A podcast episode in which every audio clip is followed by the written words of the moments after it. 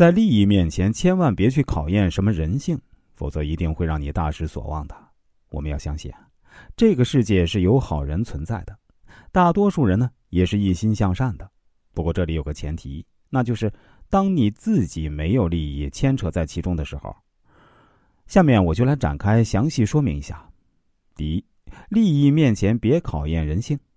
前些年我和朋友一起做项目，他媳妇儿负责管账。我平时也很少过问。有次啊给某个员工多发了一千多块钱提成，这个员工肯定是知道多发了，拿了不该拿的钱，但他会主动说吗？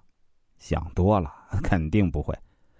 估计啊，没人这么傻，把到手的利益吐出来。那这事儿怎么知道的呀？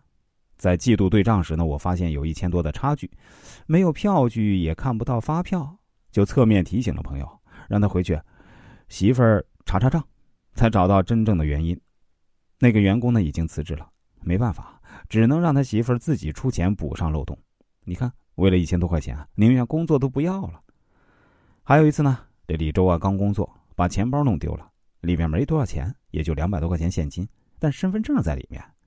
由于里面有名片，有人打电话过来，说钱包被他捡到了。那我在电话里千恩万谢，说你真是好人。到了约定地点，那人说，那钱包可以给你，但。嗯，得要五百块钱的辛苦费。我说这里面就两百多，你这不是敲诈吗？他说钱虽然不多，但重新办理身份证很麻烦啊。看你呢又是跑业务的，没身份证恐怕你连差都出不了吧？没办法，只好给钱了事儿。